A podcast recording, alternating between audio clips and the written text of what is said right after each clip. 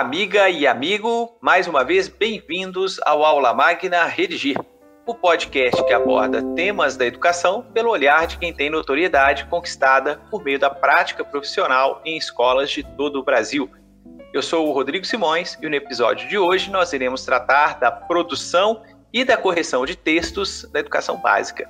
Para me acompanhar nessa conversa, temos a presença da professora Milene Bazarim. Milene, que é professora da Universidade Federal de Campina Grande, e lá ela é responsável, ela criou e ministra duas disciplinas que se dedicam exclusivamente à discussão né, e à prática de correção de textos de alunos da educação básica. Então, o assunto hoje é na veia da Redigir. Né? Seja muito bem-vinda, professora Milene. Olá, assim, eu sinto bastante lisonjeada por ter a oportunidade de participar dessa aula magna redigir. E assim, como manda o protocolo, né? Primeiramente, eu gostaria de agradecer ao Rodrigo pelo convite e elogiar mais essa iniciativa inovadora da plataforma Redigir. Mas eu vou pedir licença e vou fugir um pouco do protocolo, porque eu também gostaria de fazer um alerta nesse nosso início de conversa aí. É, nesse podcast, quem está falando não é uma professora de ensino superior, formadora de professores, que, como muitos até injustamente costumam pensar, vive numa bolha, alheia às dificuldades e aos desafios do cotidiano da escola da educação básica. Também não é uma pesquisadora que nunca teve contato com a sala de aula, senão nesse papel de investigador que às vezes é confundido com de criticador. Neste podcast, nesta aula magna, fala tudo junto e misturado, porque eu acho que assim é que é bom. A professora de ensino superior, a pesquisadora, mas também e principalmente uma professora de educação básica, que atuou em escolas públicas e particulares, inclusive como professora, entre aspas, de redação. Apesar de hoje estar focada no ensino superior, ou seja, eu estou implicada e comprometida com a formação inicial de professores de língua portuguesa, eu, Milene Bazarim, continuo me vendo como uma professora de educação básica que, é verdade, chegou à universidade. Mas isso graças à sua inquietude, à sua curiosidade e principalmente ao seu descontentamento com alguns discursos acadêmicos. Discursos esses, muitas vezes, desqualificadores e pouco construtivos, ou discursos que propõem soluções mirabolantes e irreais para o enfrentamento das dificuldades e desafios dos cotidianos da escola, tanto pública quanto particular. Por conta disso, eu tive que arregaçar as mangas ir em busca de qualificação, principalmente nos programas de pós-graduação. Eu queria que a minha voz de professora, de quem tem essa visão êmica, essa visão de dentro do processo, tivesse algum espaço e alguma legitimidade no contexto acadêmico. Não é à toa que eu faço pesquisa aplicada. E boa parte dos meus trabalhos acadêmicos resultam de pesquisação.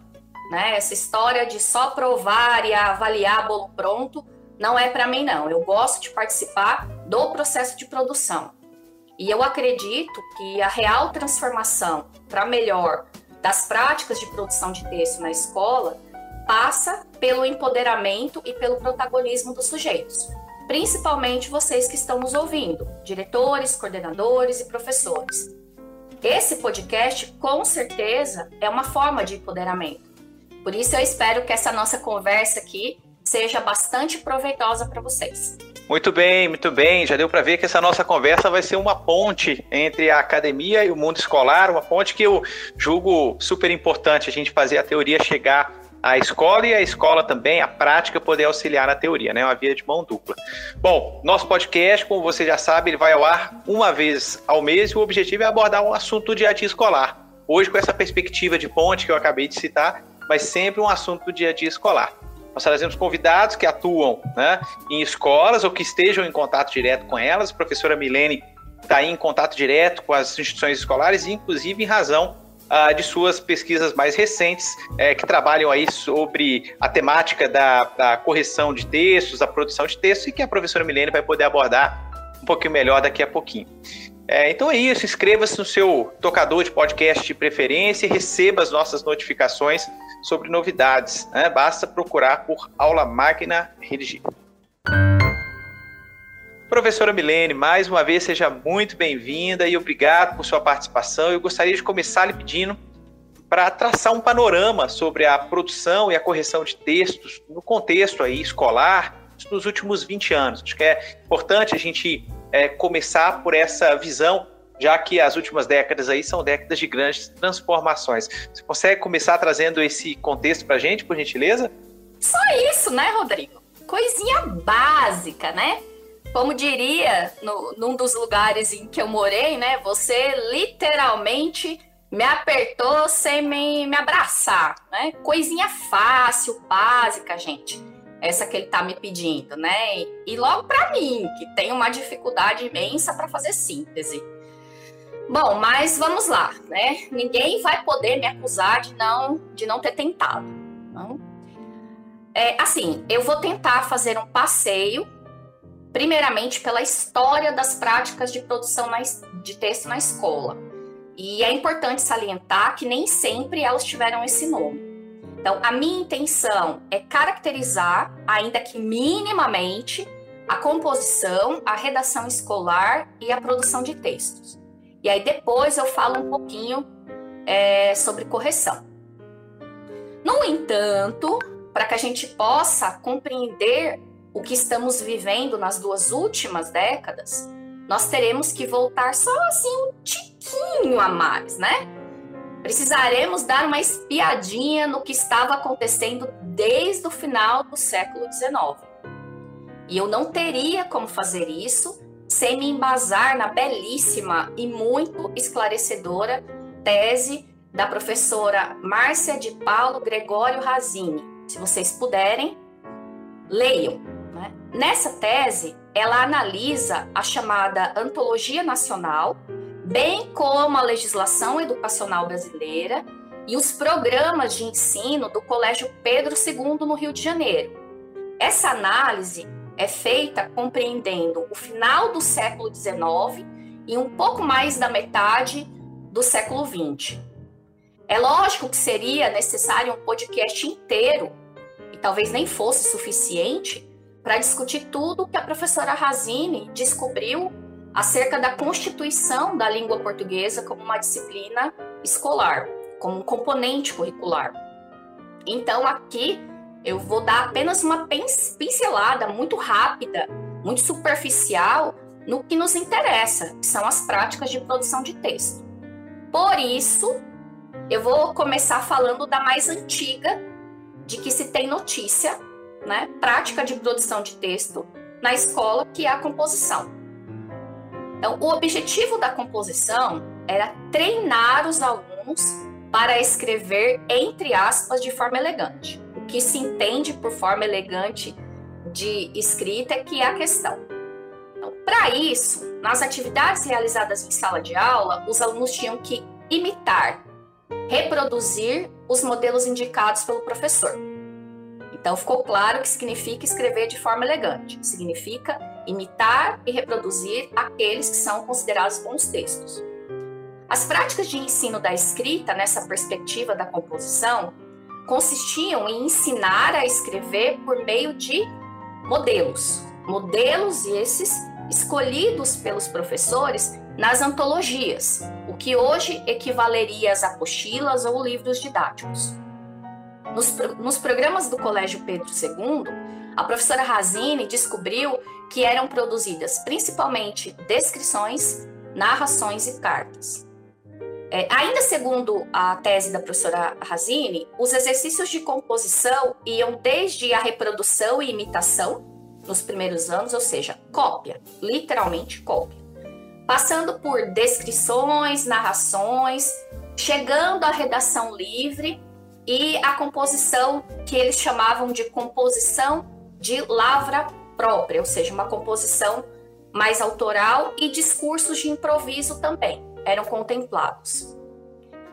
Bom, é uma interpretação assim bem radical dessa perspectiva da composição transformou a prática de escrever na escola em um mero exercício de cópia. Durante muito tempo, acreditou-se que obrigar os alunos a copiar textos do quadro negro ou até do próprio livro didático era o suficiente para formar bons produtores de texto. Evidentemente, a, hoje, né, 2021, tendo em vista todo o conhecimento que nós já temos acumulado acerca do processo de ensino e aprendizagem de língua portuguesa, nós podemos identificar muitas fragilidades e limitações na prática da composição. Mas antes de, antes de atirarmos pedras, é importante lembrar que naquela época era o que de melhor eles conseguiam fazer. De fato, havia crença de que era o que deveria ser feito. Essas fragilidades e limitações da prática da, da composição é, são muitas. Entre elas, eu posso citar o engessamento da composição de modelo, né? Ou, digo, o engessamento da concepção de modelo. O que isso significa?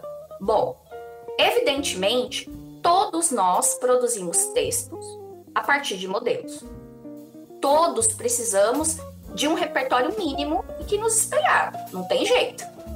Porém, esses modelos devem funcionar como exemplos, devem ser uma forma da gente ampliar conhecimento e repertório. Né? em hipótese alguma, esses modelos devem se transformar numa camisa de força.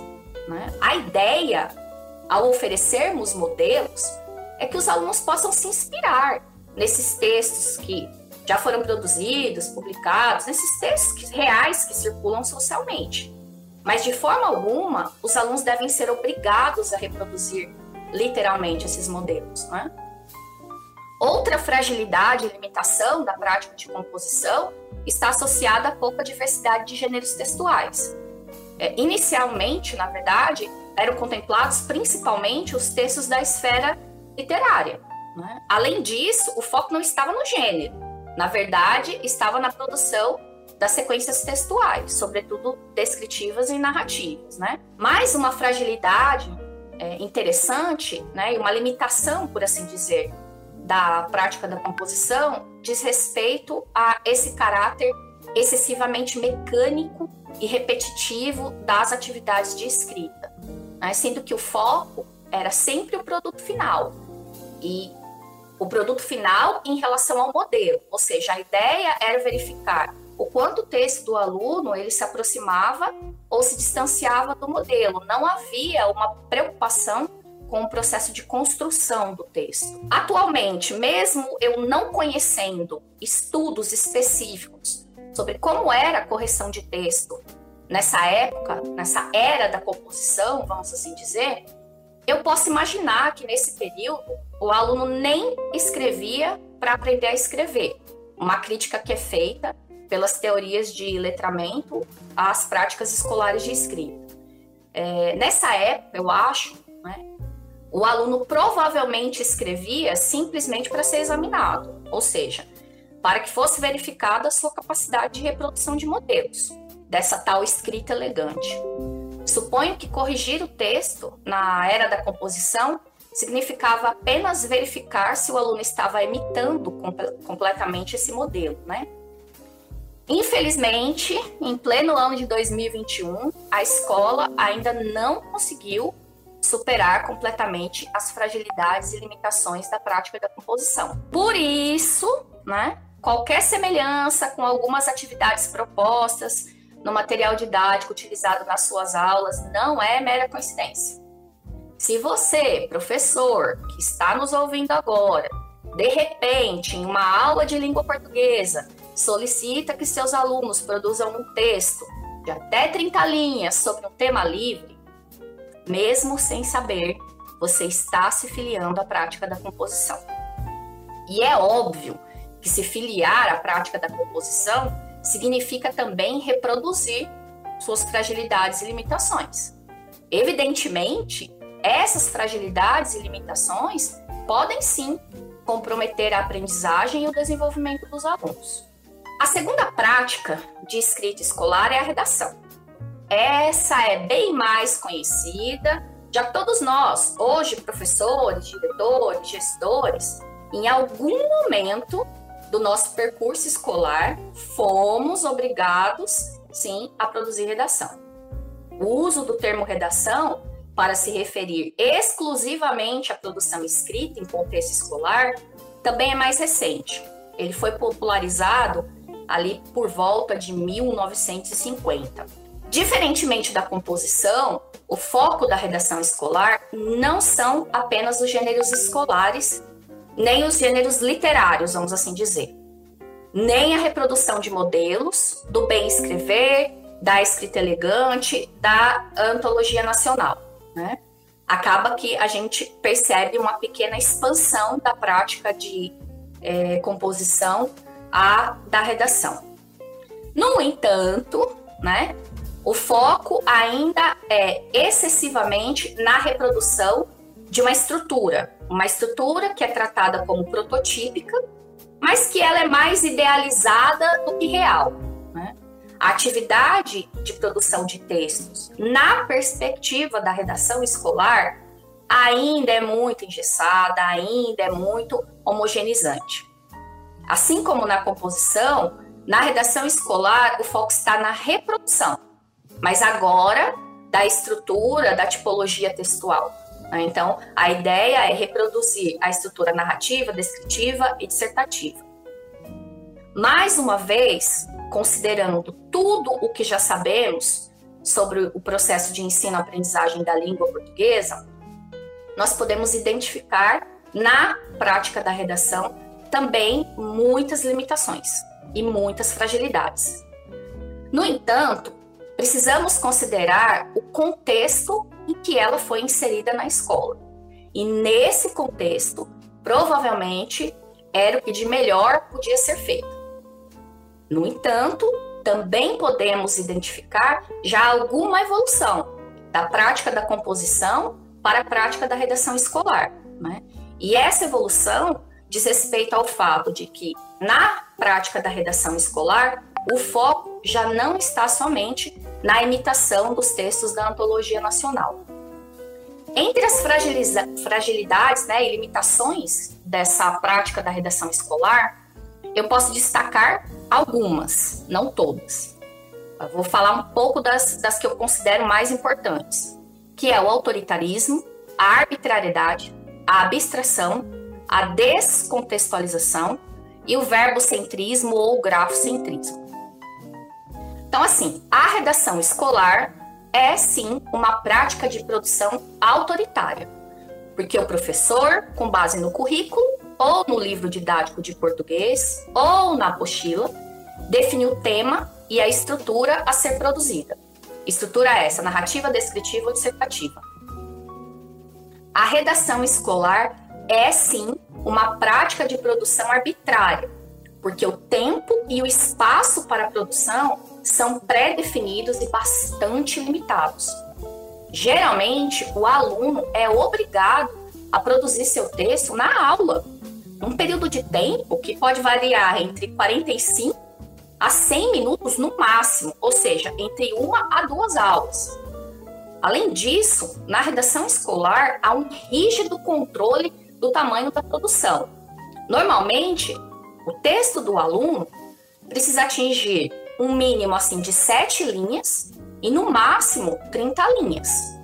Por causa disso, a prática da redação escolar se afasta da concepção de escrita como um processo e como um trabalho. A produção da redação escolar, portanto, costuma ser muito estanque. Na redação escolar, os modelos não são os textos empíricos, de diversos gêneros que circulam socialmente, mas sim, quando muito, recortes de trechos de determinada tipologia ou sequência textual. É comum que os manuais de redação, apostilas ou livros didáticos tragam trechos de contos ou de romances para simplificar como se constitui uma sequência descritiva, por exemplo. E nós sabemos que uma sequência descritiva não ocorre de forma isolada. Mas sempre de forma articulada a outras sequências em determinados gêneros. A redação escolar também é uma prática abstrata porque é descontextualizada. O foco da redação escolar é o como se diz, não o que é dito. Além disso, o professor normalmente é o único leitor da produção do aluno. E essa leitura do professor não é para compreender, mas sim para corrigir. E nesse caso, a correção está a serviço do exame e não do diagnóstico das necessidades de aprendizagem. Tendo em vista que essa prática da redação escolar, é, nessa prática se solicita a produção da tipologia ou da sequência, ou seja, na redação escolar se solicita que o aluno produza narração, descrição, dissertação e não o gênero, é possível, não é possível que o aluno identifique elementos básicos do contexto. Então, por solicitar a produção das sequências e não dos gêneros, o aluno não consegue identificar a finalidade do texto. Por exemplo, se é um texto para solicitar algo, para reclamar de algo, para opinar sobre algo, para informar sobre algo, para fruição estética, entre outros. Também não é possível, porque se solicita a tipologia e não o gênero, identificar a esfera de circulação e os leitores. Né? Também não é possível identificar o suporte. E não parece, mas esses, né, entre outros, são parâmetros importantes que orientam a produção de um texto. Um grupo de linguistas e linguistas aplicados, liderados principalmente pelo professor Vanderlei Geraldi, da Unicamp, militava para que o texto fosse considerado a unidade básica de ensino de língua portuguesa. Um dos resultados dessa militância é a publicação do clássico livro O Texto na Sala de Aula. Quem não conhece, não leu, recomendo. Além disso, houve a publicação de uma coleção chamada Ensinar e Aprender com Textos. Também uma coleção maravilhosa, recomendo. A militância desse grupo teve impactos, mas não só no contexto acadêmico, não, como vocês possam imaginar. Mas houve sim algum impacto em políticas públicas. Por exemplo, a proposta curricular de São Paulo, de 1988, foi muito influenciada pelas concepções defendidas pelo grupo. Né? Inclusive, é, professores que faziam parte é, desse grupo, de fato, participaram da elaboração desse documento curricular. Acho que uma das, das principais influências dessa, desse grupo foi a tentativa de superar as práticas consideradas coercitivas e pouco produtivas de produção de texto que se restringiam à redação escolar. Então, assim, mesmo quando a gente pensa em contexto escolar, né, que é um contexto específico, a prática de produção de texto continua sendo complexa. Vai envolver aí a mobilização de conhecimentos linguísticos, mas não só linguísticos, também cognitivos e sociointeracionais.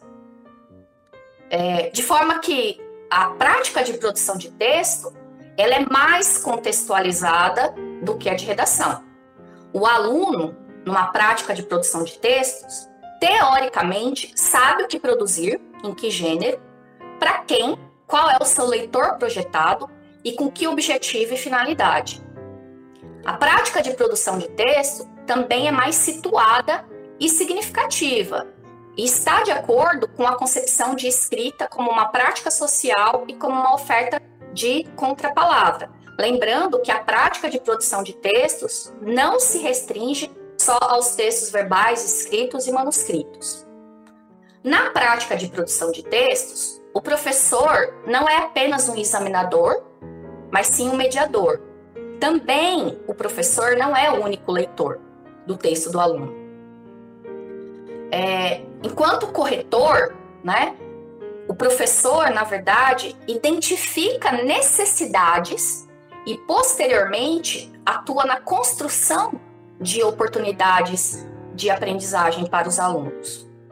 É, portanto, somente nessa perspectiva da produção de texto que a reescrita passa a encontrar algum espaço, ainda que muito timidamente, em contexto escolar. Por conta disso, a prática de produção de texto também se alinha à concepção de escrita, neste caso especificamente a escrita, como um processo e como um trabalho. Assim, posso dizer que a prática de produção de textos se caracteriza pela produção de uma diversidade de textos e gêneros, pela produção de texto desde o início da escolarização, ou seja, desde a alfabetização. A prática de produção de texto se caracteriza também pela adesão à progressão do ensino em espiral, ou seja, a gente sai do complexo, que é o texto que circula socialmente, para o simples, que é a seleção das dimensões do ensinável. Isso é muito importante, porque essa seleção tem que levar em consideração a, a zona de desenvolvimento proximal dos alunos. E, por fim, a gente volta ao complexo, que é a produção do texto de um determinado gênero. Tá? A produção de textos se caracteriza também pela tentativa de articulação entre as atividades de leitura, as de análise linguística e as de produção, né? Também se caracteriza pelo uso de textos empíricos, reais, ou seja, textos que circulam socialmente, é, textos desses que são sim usados como modelo e preferencialmente é, textos integrais e não trechos, né? Também vai se caracterizar pela disponibilização de tempo para a realização de atividades de revisão e pela disponibilização de tempo e pelo oferecimento de andames que possibilitem a reescrita. Assim, é um, um marco bastante importante para a legitimação da prática de produção de texto de diversos gêneros na escola, pensando em Brasil, foi sem dúvida a publicação dos Parâmetros Curriculares Nacionais 98. Os PCNs foram muito influenciados pela concepção de gênero do Círculo de Bakhtin, mas também por outros é, saberes, por outros pressupostos teóricos, inclusive os do interacionismo sociodiscursivo. Desde 2018, no entanto, nós temos um novo marco legal, que é a BNCC, e posteriormente os currículos estaduais que foram é, elaborados a partir da BNCC. Não cabe aqui, evidentemente, uma discussão aprofundada desses documentos curriculares, e com certeza eu não sou a melhor pessoa para fazer isso.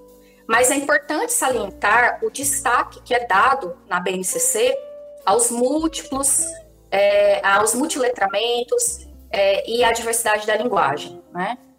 Então, assim, resumidamente, né? Difícil resumir tudo isso, né? Até aqui nós fizemos um passeio desde a composição, passamos pela redação escolar e chegamos à prática de produção de texto de diversos gêneros. Se você continua aí, você é muito corajoso.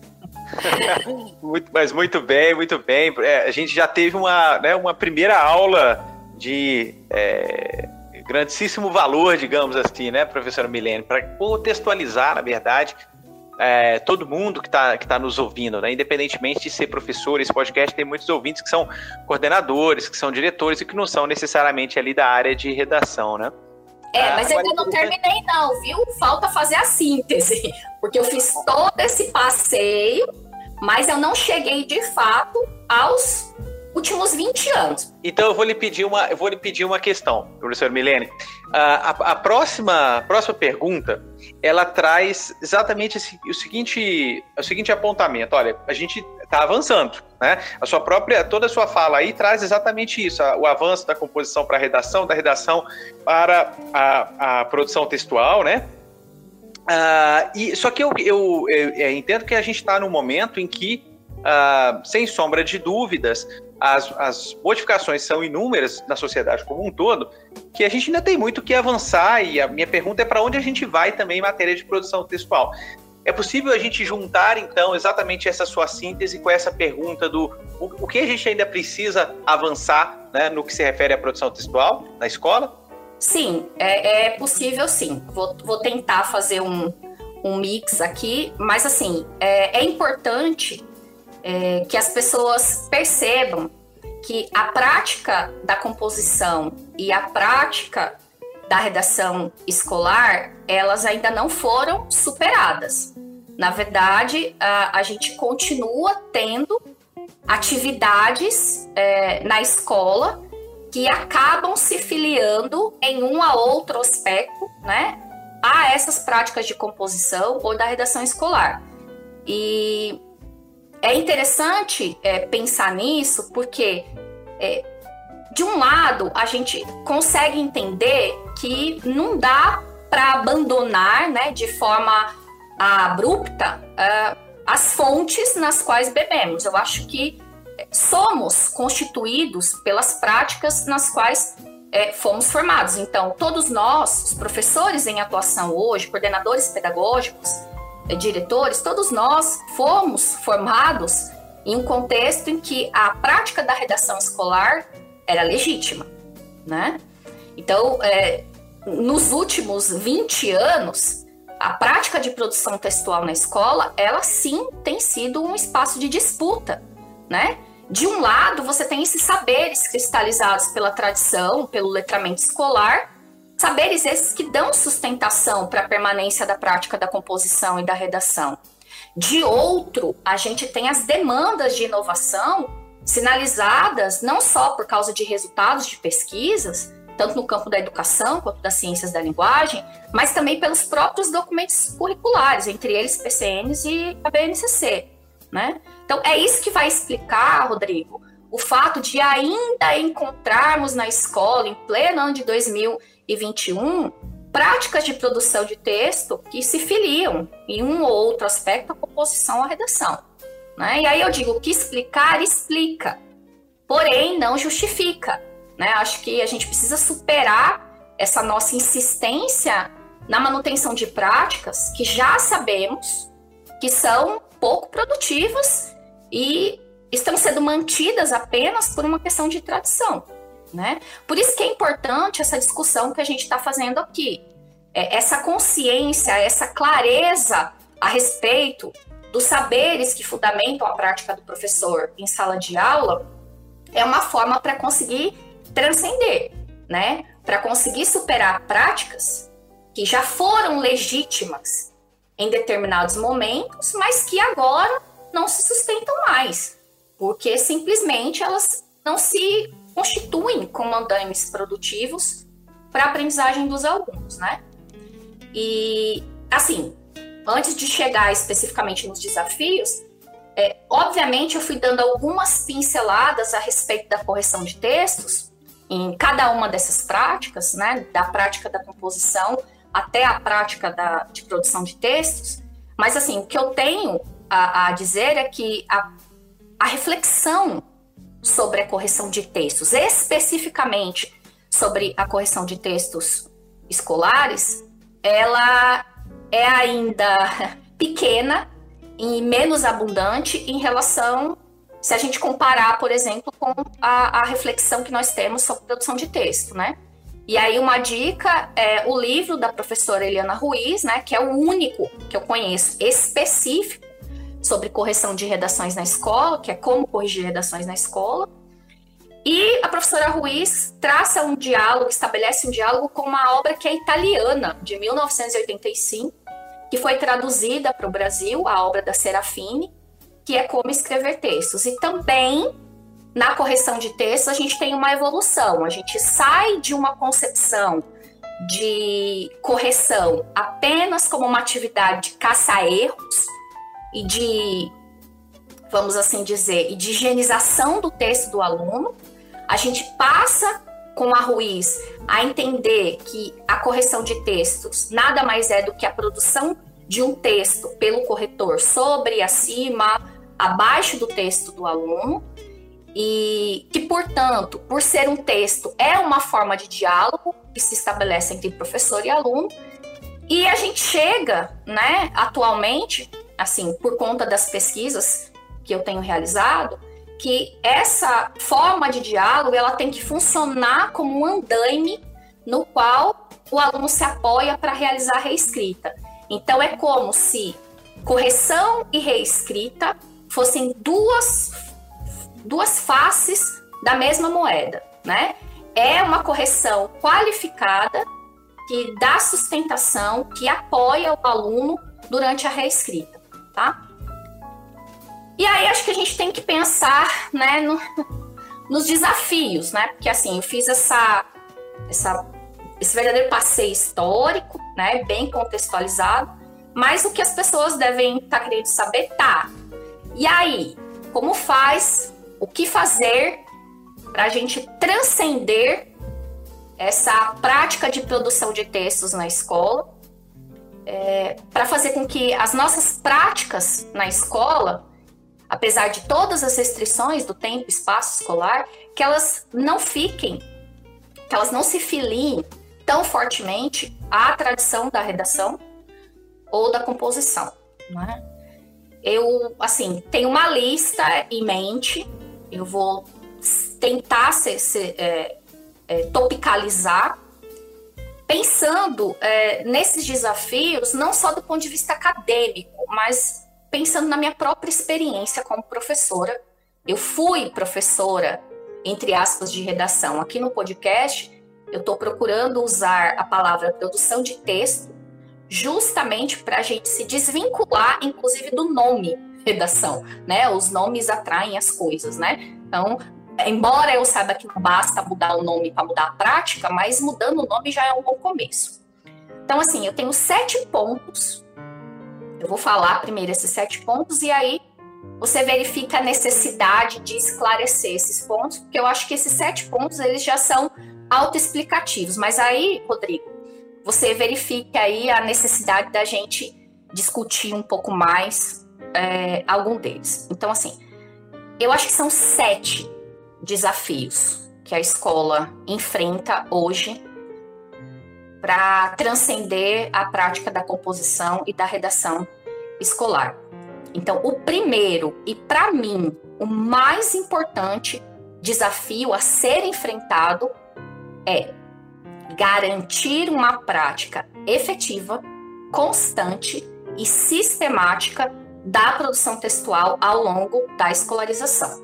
Ou seja, desde a alfabetização às séries finais do ensino médio em oposição ao que seria uma prática esporádica, não, não sistemática e acho que como consequência pouco efetiva. E aí aqui só vale fazer uma, uma nota que assim, quando eu falo em sistemática, eu quero dizer que ela precisa ser planejada e frequente, né? Então eu acredito que esse ensino tem que ser programado é, e planejado, porque ele precisa ser gradativo, ou seja, a complexidade tem que ir aumentando de acordo com a própria evolução da cognição, do desenvolvimento é, dos alunos.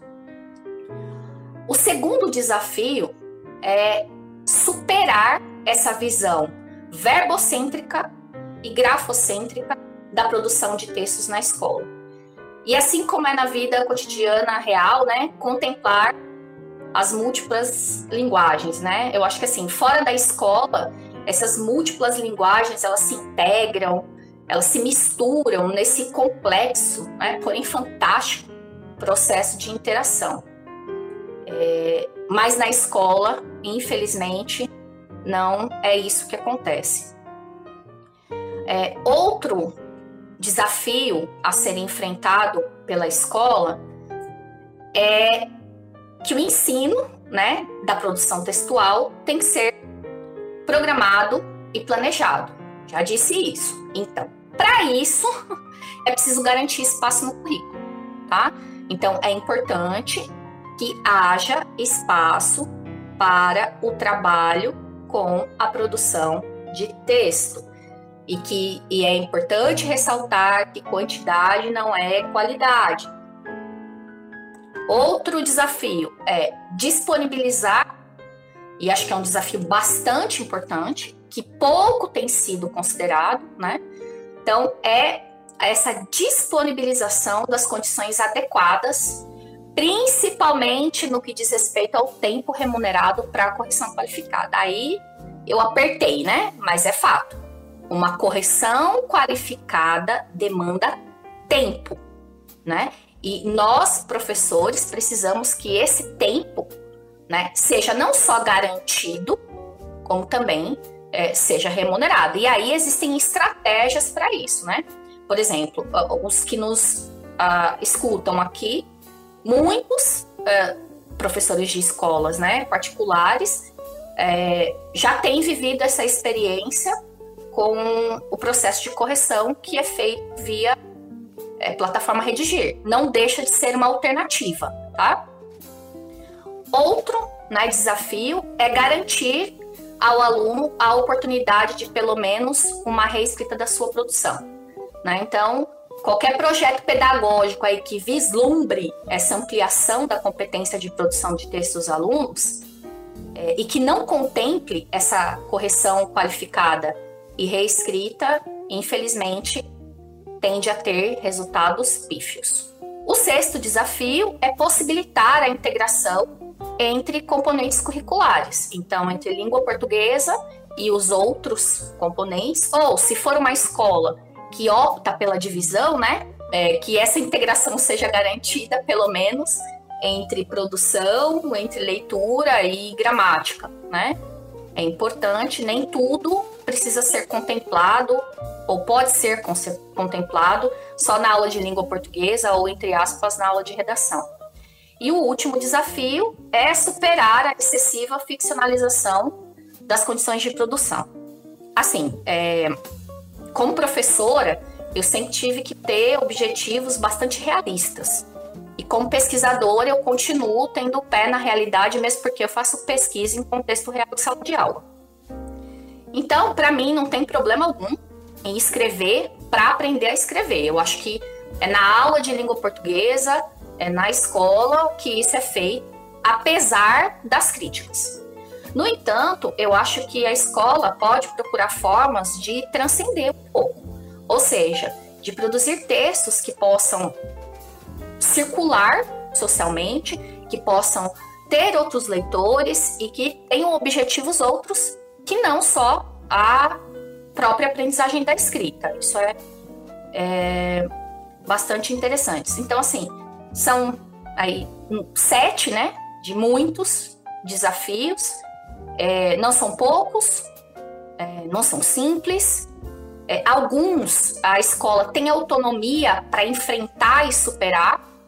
Outros já demandam ações mais macros, né? Talvez uh, em termos aí de política educacional mas eu acho que são desafios que precisam ser reconhecidos e superados. É isso. Professora Milene, é muito bacana essa é, topicalização e trazer exatamente aí, ponto a ponto, né, elementos para a gente repensar a nossa prática é, relativamente aí a, ao ensino-aprendizagem de redação. Agora eu queria dar um passo além é, e é, debater um pouquinho o seguinte, olha, nós estamos é, falando aqui de um processo de avaliação de habilidades e competências que são definidas atualmente lá pela BNCC. Né? É, isso, de alguma maneira, vai se conectar lá com as avaliações de larga escala, com o PISA, com o SAEB, né? futuramente, aliás, com o Enem hoje, e futuramente, inclusive, com o próprio Enem, ah, com questões dissertativas, né? de resposta construída. Aliás, o SAEB já está fazendo também é, um movimento em relação a isso, mas no caso do Enem, a gente tem especificamente hoje, a própria redação. Né? Então, quando a gente considera né, tudo isso, tá? e vamos agora eleger sobretudo aqui o Enem, né? como é que a gente lida na escola com a dimensão da preparação para processos seletivos, né? para seleções via exames nacionais, isso está de um lado, mas ao mesmo tempo a gente precisa trabalhar com a avaliação de aprendizagens. Né? Então, como é que a gente lida é, com essa dualidade é, que é tão comum no cotidiano escolar, sobretudo no ensino médio, né? Uhum. Ok, Rodrigo, essa, essa pergunta ela, é, ela é muito interessante e ela abre a possibilidade para que eu possa explicar o que eu entendo e a partir de quem, né?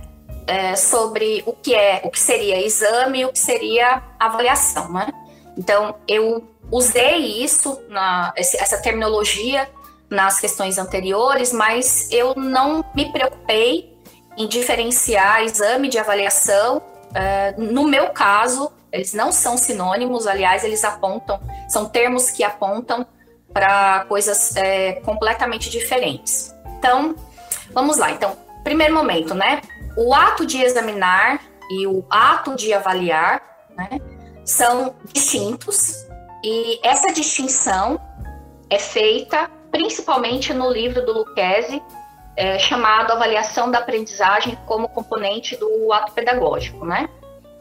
Então, é, de forma bem resumida, para Lucchesi, o ato de examinar é classificatório, é pontual, sempre voltado para o passado e focado exclusivamente no produto final e não no, no processo. Já a avaliação é sempre diagnóstica, é voltada para o futuro, pois está centrada mais no processo que no produto final. Então, para a Lucchese, diferentemente do exame, o ato de avaliar não objetiva apenas identificar problemas, nem ranquear né, os problemas, mas sim investigar a qualidade do processo de ensino-aprendizagem, fornecendo informações que auxiliem na busca de, de soluções, né?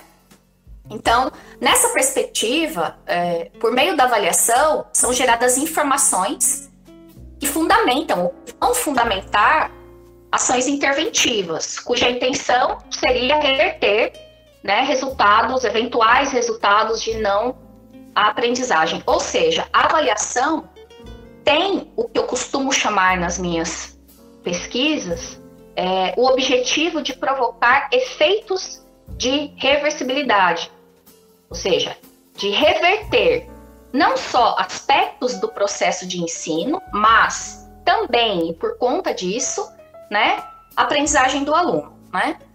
Então, é, nesse contexto, a noção de erro se torna bastante é, importante, né? E é interessante que um processo de ensino-aprendizagem, ele não tem que evitar e punir o erro. Na minha opinião, né, o processo de ensino-aprendizagem tem que construir situações que o erro pode acontecer e posteriormente oferecer meios para que esse erro seja superado, né? Mas no ato de examinar, o aluno é punido pelo erro, né? Tendo em vista que ninguém erra de propósito, eu quero acreditar nisso, né? O aluno acaba nessa lógica do exame sendo penalizado, sempre de alguma forma penalizado, não só pela nota, por causa daquilo que ele ainda não sabe ou ainda não aprendeu. Já no ato de avaliar, né, o, o, é possível que o aluno compreenda e supere seu erro, é, garantindo aí uma aprendizagem é, mais significativa.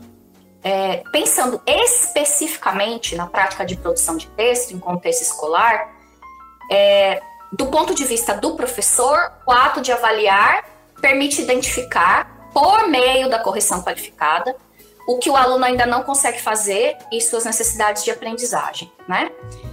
É, no entanto, para que de fato seja avaliação e não exame, a gente não pode parar só nesse inventário das necessidades identificadas, né, das necessidades de aprendizagem é, que foram verificadas pela correção.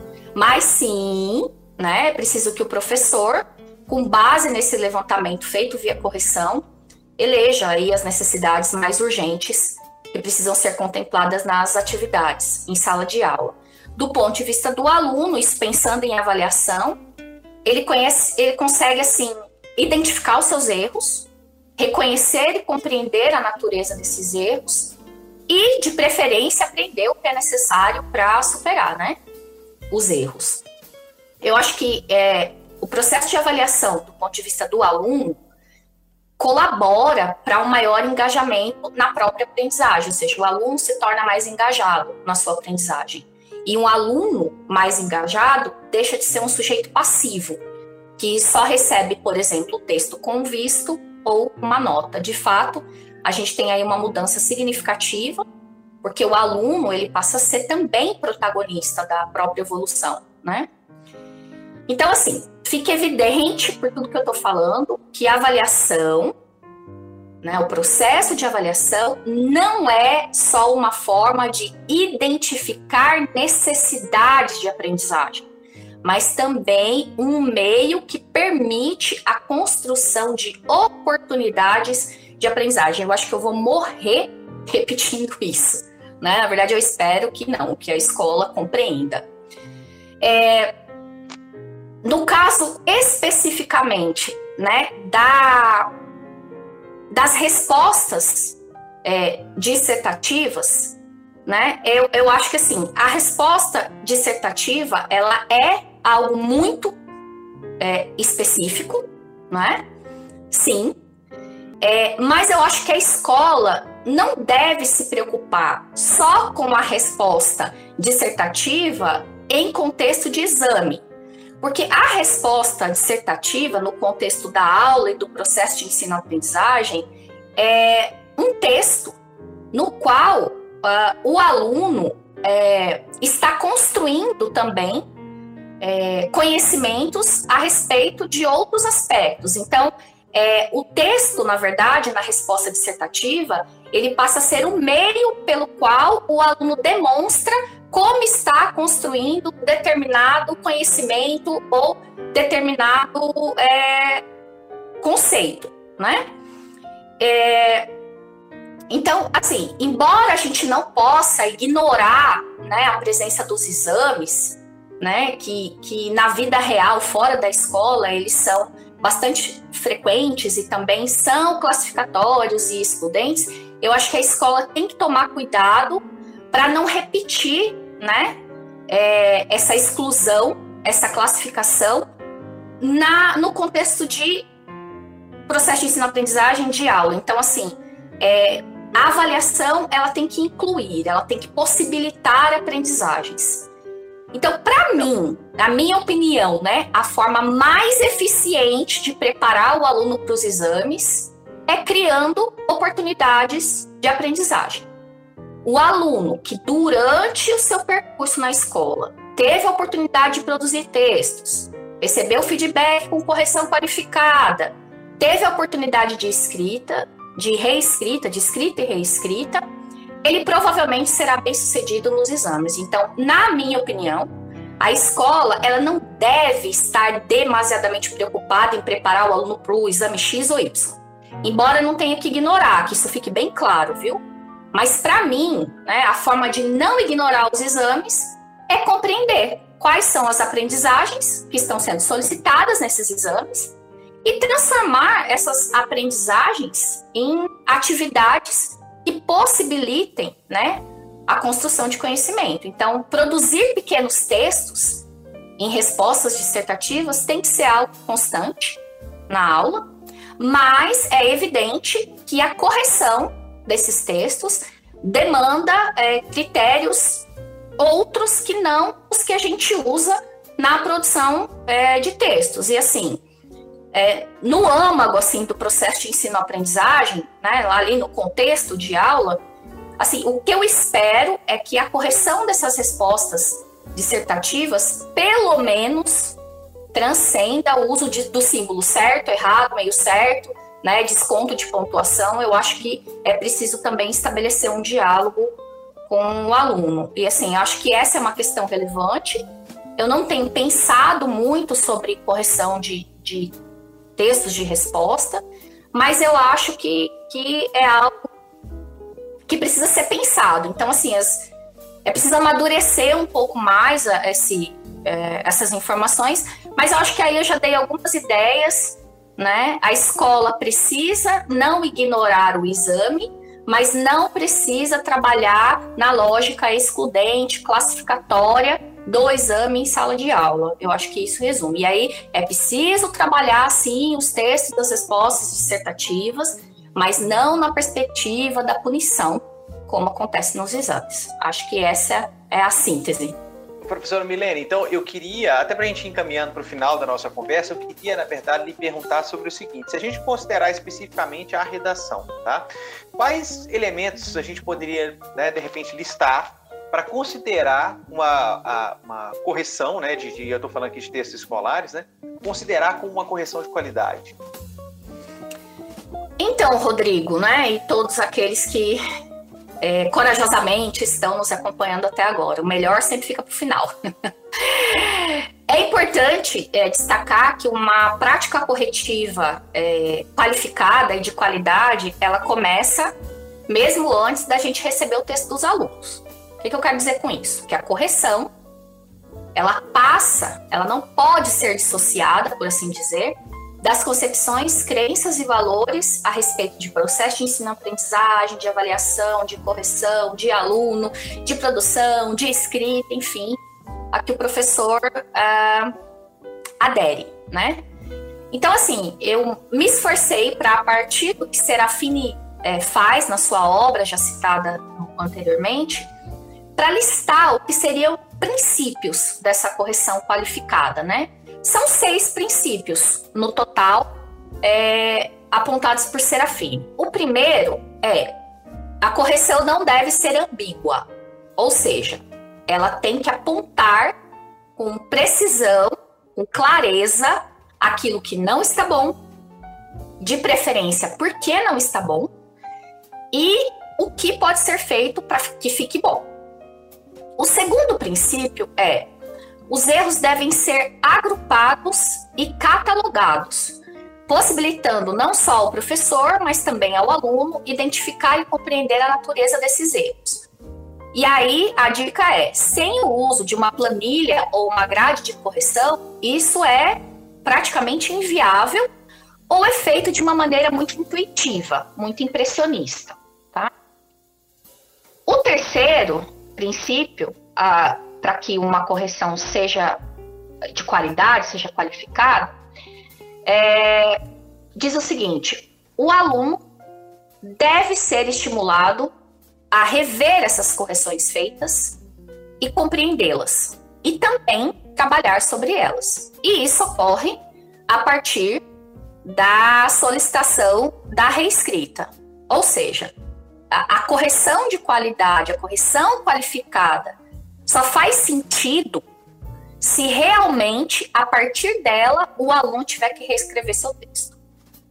O quarto princípio, para mim, o mais difícil de ser respeitado, é corrigir poucos erros em cada texto. Bom, é, gera muita tensão isso e muita angústia, porque não é fácil selecionar o que vai ser ou não apontado, e o risco é que o aluno não reveja nem aperfeiçoe aquilo que não foi apontado na correção. Então, é o princípio com o qual, na prática corretiva, eu tenho mais dificuldade em lidar. Geralmente, as minhas correções, elas apontam muitos problemas, né? Então, talvez aí as pesquisas vão rever esse quarto, esse quarto princípio. O quinto seria o professor deve estar predisposto a aceitar o texto do aluno, aceitar o texto do aluno como algo legítimo, como algo que merece ser dito, entender que o aluno tem algo sim a dizer, isso é muito importante. E o sexto e último é a correção deve ser adequada à capacidade do aluno, sem, no entanto, deixar de estimulá-lo a melhorar. Então, tem que considerar aí a zona de desenvolvimento proximal dos alunos na hora de fazer a correção. E aí, por fim, né, alguns lembretes, né? A gente não pode perder de vista que corrigir a produção de um aluno consiste na elaboração de um texto. E aí, por conta disso, ganham destaque aqueles que eu tenho chamado de gêneros catalisadores utilizados na correção. Entre eles o comentário, o comentário listado, o bilhete orientador de reescrita, a planilha ou grade de correção. Mais recentemente, também por causa do uso das TDIC, né, das, das tecnologias digitais, o comentário oral via WhatsApp também passa a ser um gênero catalisador da correção bastante produtivo. Né? É importante salientar que, por meio da correção do texto, né, o professor dialogue com o aluno a respeito da produção e que esse diálogo se transforme em um andaime no qual o aluno possa se apoiar durante a reescrita. Chegou a hora no nosso podcast em que a gente traz dicas relativamente ao assunto que estamos tratando. Primeiramente, você, professora Milene, por gentileza. Então, Rodrigo, acho que depois de tudo que foi dito aqui, eu espero ter convencido gestores, das escolas, coordenadores pedagógicos, principalmente, professores de língua portuguesa, que, para ser bem sucedido, qualquer projeto que pretenda, de fato, ampliar a competência dos alunos na produção textual passa necessariamente pelo investimento na qualidade do feedback, ou seja, da prática de correção de texto e pela reescrita. Além disso, como dica, é, fica o link na descrição do podcast em que eu listo uma série de trabalhos que foram produzidos por mim a respeito da produção e da correção de textos.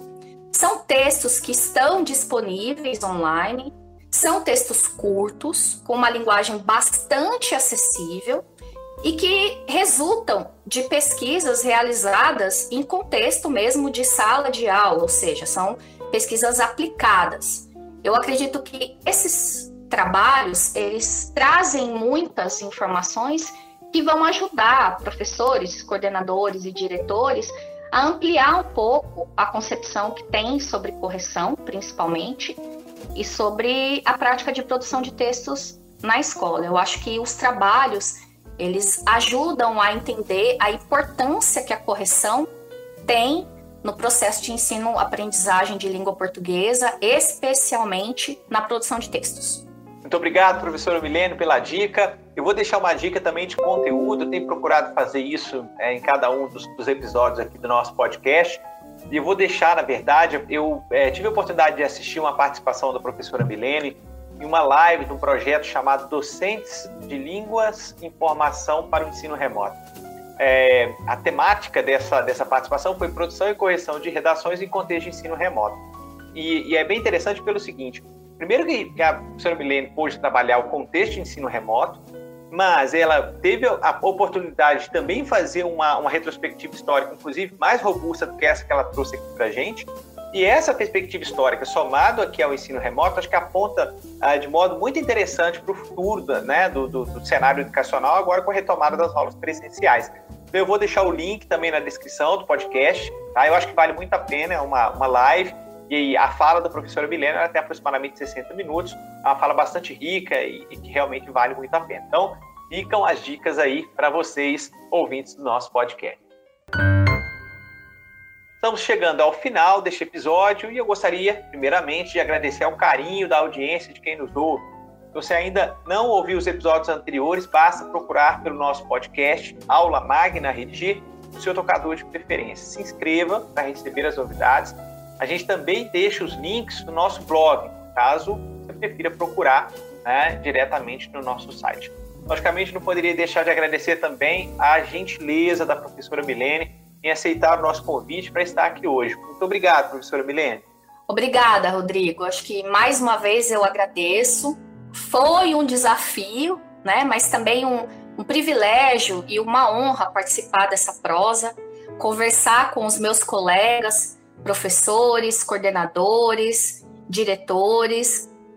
E caso vocês queiram dar continuidade a essa prosa, eu sou facinha facinha nas redes sociais. Eu não tenho Instagram, mas eu tenho Facebook, então é só procurar Milene Bazarim, só tem eu.